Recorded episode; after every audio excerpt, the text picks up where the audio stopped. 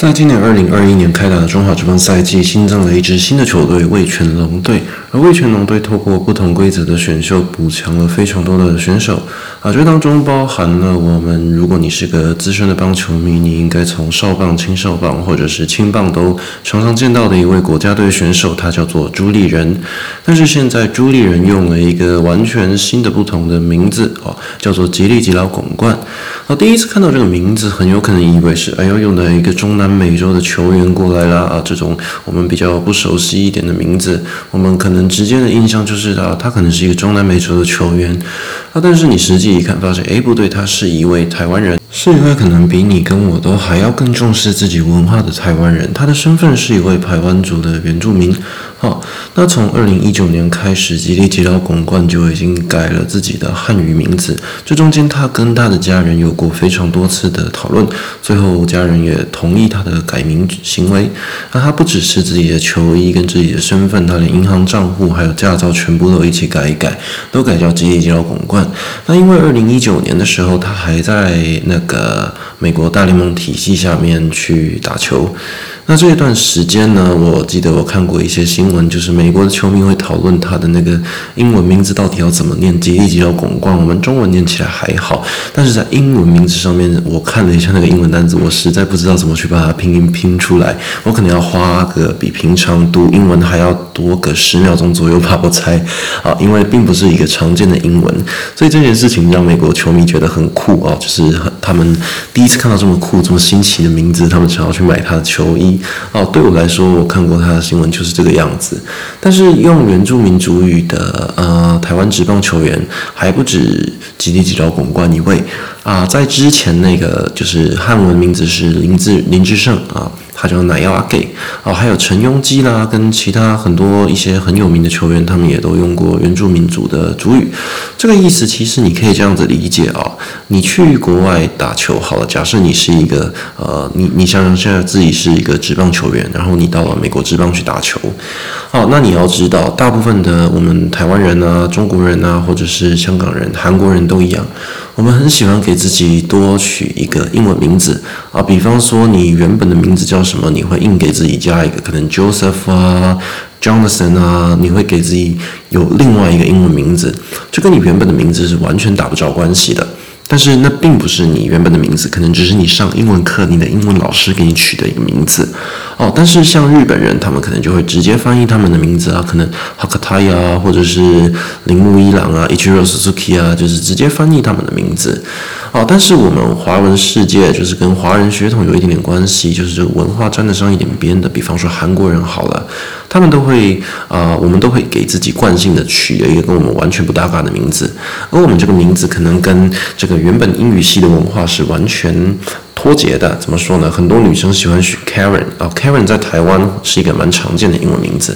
但是你要知道，Karen 在呃对西方国家的人来说，Karen 是一个老女人的名字，只有老人会取这个名字。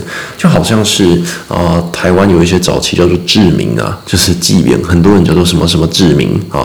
但是你新的这个年轻的小孩，你很少再给小孩取叫做志明这个意思。好，这个就是一个我们并不是英语系国家文化的一个地方，但是我们会为了一个 fair。或为了一个时尚潮流的感觉，给自己取一个英文名字。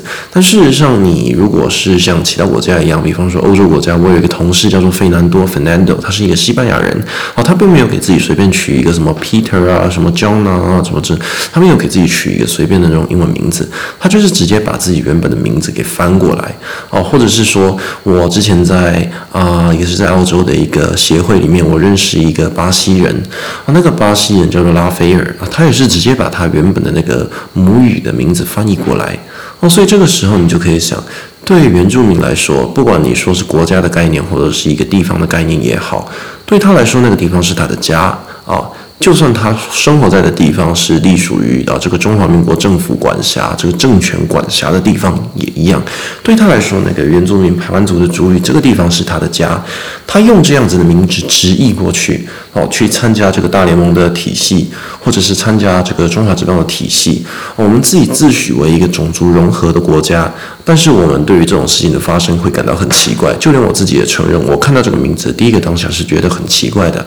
但是我们自诩为融呃种族融合、种族多元，但是我们所有的东西都是以一个中文、一个汉字为主体去出发的。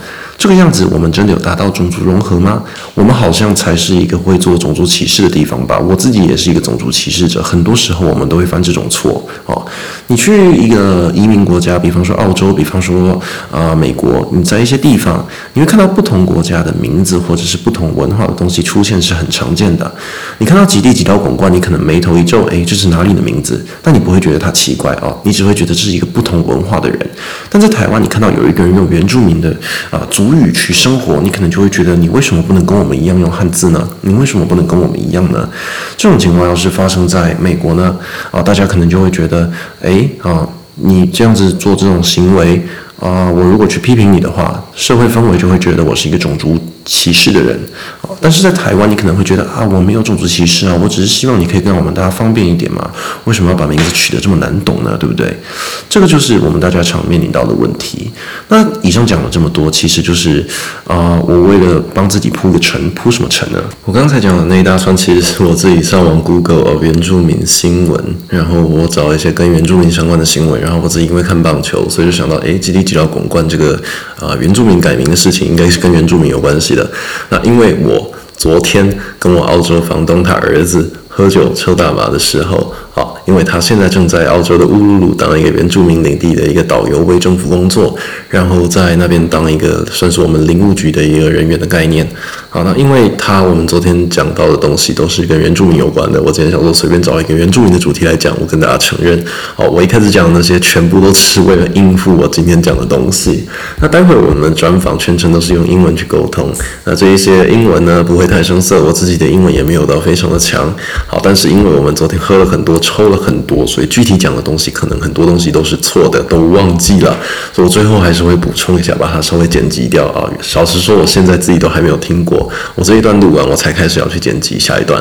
那希望你们会喜欢我们接下来的专访啊。重点是啊，虽然说我们都是用英文对话，但是中间我会用中文去跟大家解释一下我们到底在公三小。好，那接着就是我们的专访。中间会穿插一些我卷烟跟倒酒玻璃杯撞击的声音，还请大家多多包涵啊！新的基本上是不影响收听了。那接下来就是我们专访了。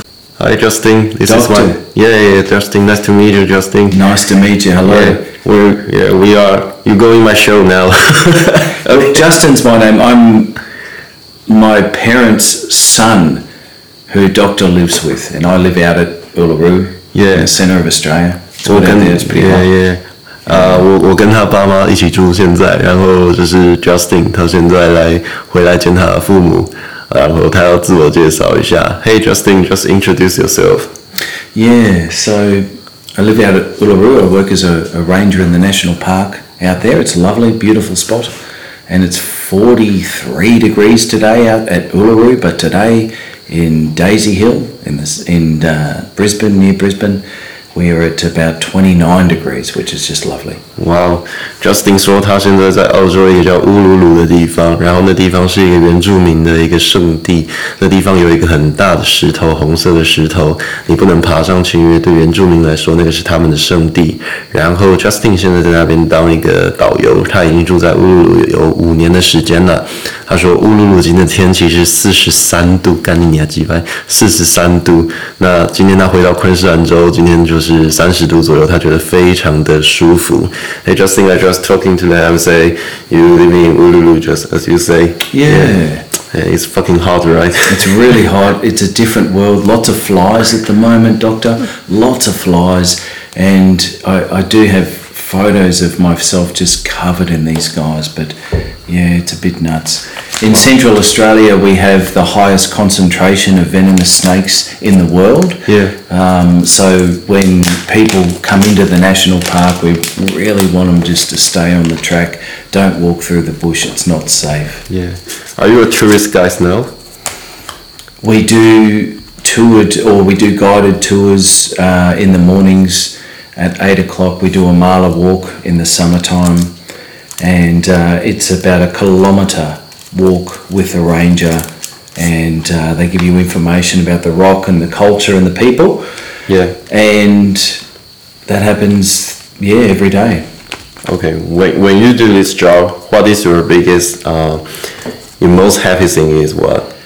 Oh, look, I like when I see a, a, a reptile or an animal or something that I don't see every day. I get a lot of joy out of nature.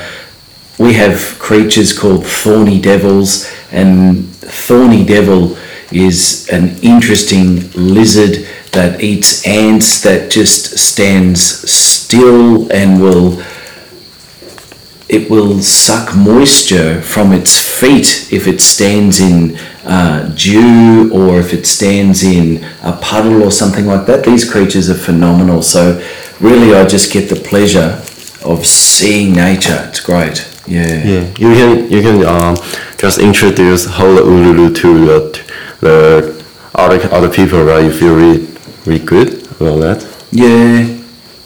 Well, Uluru um, in in Central Australia, it's in the Northern Territory. Yeah. It's in the southwestern side of Northern Territory. It's an Arco sandstone rock formation, um, which is World Heritage listed, and uh, both for its ge- geological processes and also for its um, cultural heritage. So we have the world's oldest living culture at Uluru, and uh, people that call themselves Anangu, which is a Pitjantjatjara and Yunganjatjara word, which means people. And uh, so we're the people, no worries. But uh, Uluru is an amazing place. It is a water catchment area for the desert, which therefore grows a lot of food. We get bush plums and figs, and we get grasses which produce seed that we can grind, and then we can make cakes and breads and so forth out of. So Uluru is a bit of a supermarket um, in the terms, and especially with indigenous people back in the day, people would travel from rock formation to waterhole to rock formation in in search of food and in search of water and and then passing on information to their children, their grandchildren about the creation of all of this. So Uluru is just one of those significant, but there are many other sites as well. But it's fantastic. Wow. 呃，讲一些他在乌鲁鲁工作的经验，比方说，他介绍大家到一个很棒的市场——传统市场，因为毕竟那边是原住民的圣地。那原住民朋友会在那边卖东西，然后交易自己的东西，把一切的最棒的东西都带到那边去跟彼此交换。这是他在乌鲁鲁工作看到的让他最开心的地方。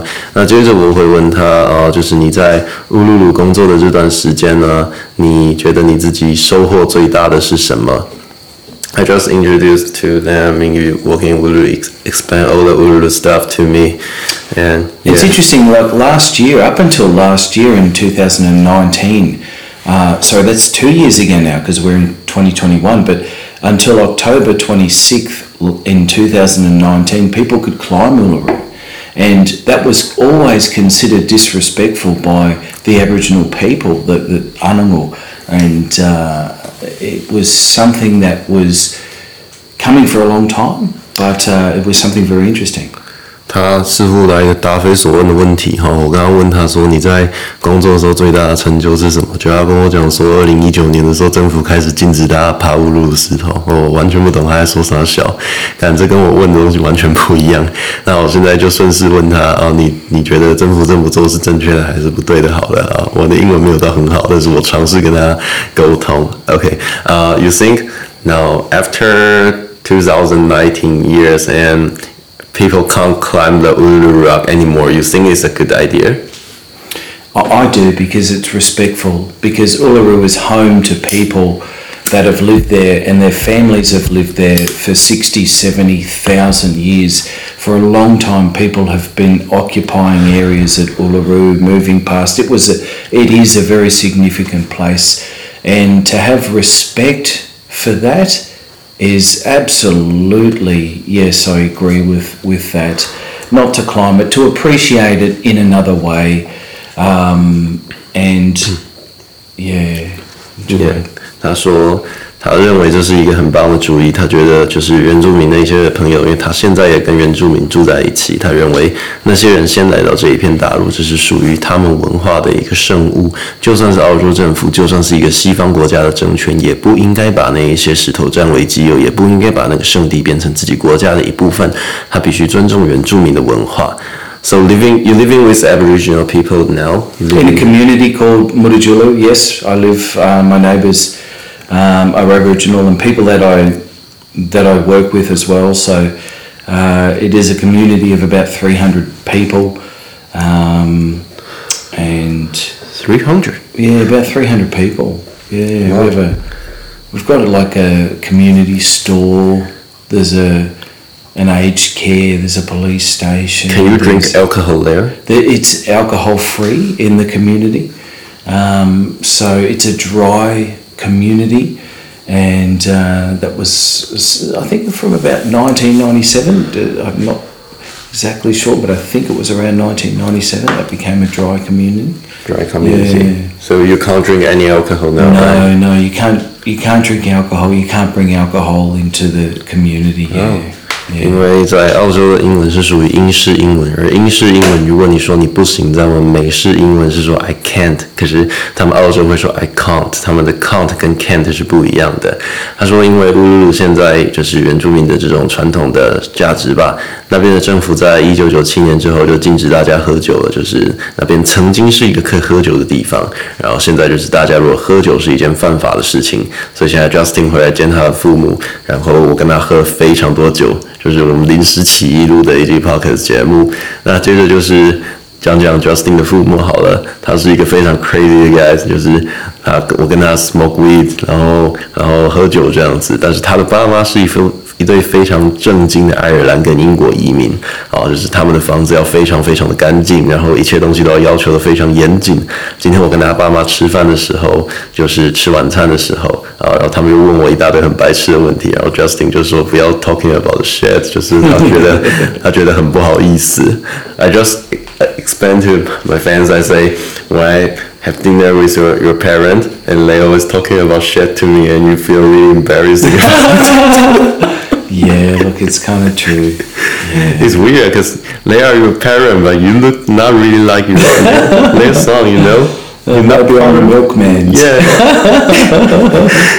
you look like some broken family people. Yeah, I'm just some hobo that's turned up for a few days, and you know, tomorrow I'm gone back to the Yeah. rock. Yeah, You- you it's different. Yeah, look, you know, I, I guess the apple doesn't fall far from the tree, and I understand, you know, but yeah, it's a different thing. 因为在他的在他的啊故乡澳洲，就是大家会说一些不工作、整天喝酒，然后领社会补助金的人叫做 bogan，我就跟他开玩笑，你很像是 bogan 家庭养出来的孩子，你不像是一对这种受过高教育的这种家庭养出来的孩子，因为他自己辞掉了一份原本还不错的工作，然后一个人去了乌鲁鲁，啊，去那边当导游，在一般亚洲家庭这是一个很智障的决定，但是在呃澳洲，他的爸妈是很全然支持他的，纵使这个呃导游的工作并不是他爸妈期望他做的工作。I just explain your career saying your parents support you be a tourist guys or Yes, what, and I say a funny story meaning uh, how many solution when you born in an Asian family. First one is a doctor, second one is a lawyer, third one is engineer,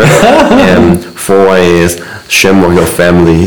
What your family, the black sheep? I We call that the black sheep. yeah, I say Oh, that's gold. your parents support you to be a tourist guy. They support you. You'll be happy. They support you everything. I, feel, I mean, they are really good parents. Even yeah. I think it's because they gave up. They gave up hope in trying to control me.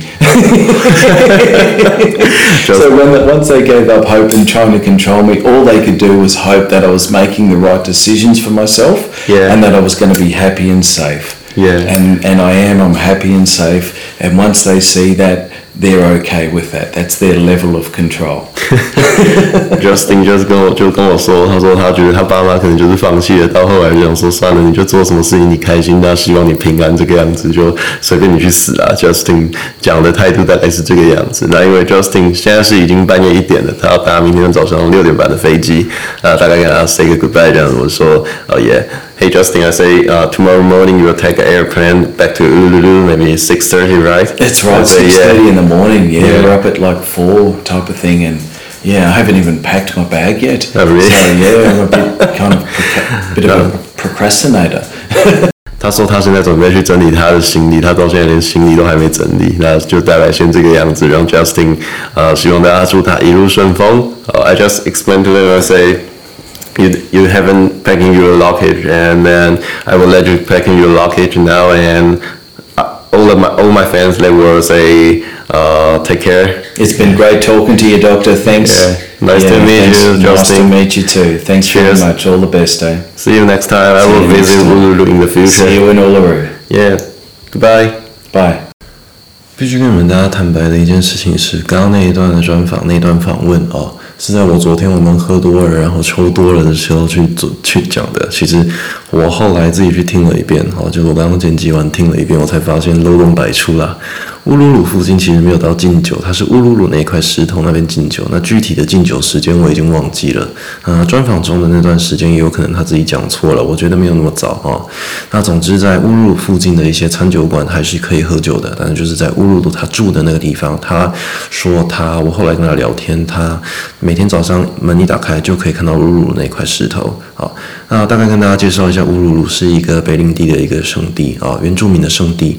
那个地方对原住民来说是一个非常非常重要的地方。澳洲政府保持一个尊重的态度，那一块地方等于是由原住民区管辖的。